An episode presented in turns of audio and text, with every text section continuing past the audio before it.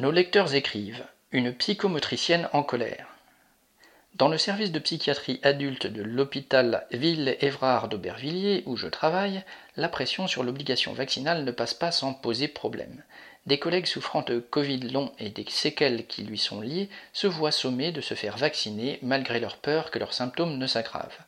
Que ces peurs soient justifiées ou non, ces soignants en première ligne durant le plus fort de la pandémie se retrouvent aujourd'hui entravés dans leur travail et surtout menacés de suspension de salaire. Mais on ne parle pas de l'obligation vaccinale pour les patients.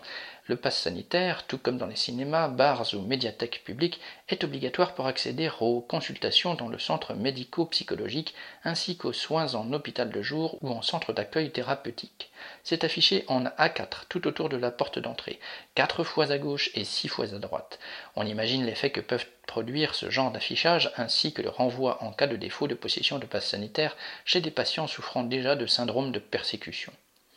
Des patients en souffrance sont donc renvoyés d'où ils viennent, patients qui sont déjà de ceux qui ont le moins accès aux soins. Entre parenthèses, pour un jeune schizophrène, aller chez le dentiste, chez un cardiologue ou chez un médecin généraliste pour un suivi de diabète par exemple, est souvent loin d'être une évidence et une opération aisée. Et cela alors même qu'il était jusque-là possible de les prendre en charge en respectant le protocole sanitaire déjà mis en place. Mais plutôt que de mettre les moyens pour un accueil humain, un accueil qui prenne le temps de s'adapter à chaque situation, à chaque patient, l'administration règle le problème en renvoyant les patients chez eux et à la rue. Aux affiches tout autour de l'entrée, à la difficulté d'accéder aux soins de base, s'ajoute maintenant l'entrave à la simple venue des patients parfois atteints d'une des plus invalidantes des maladies chroniques.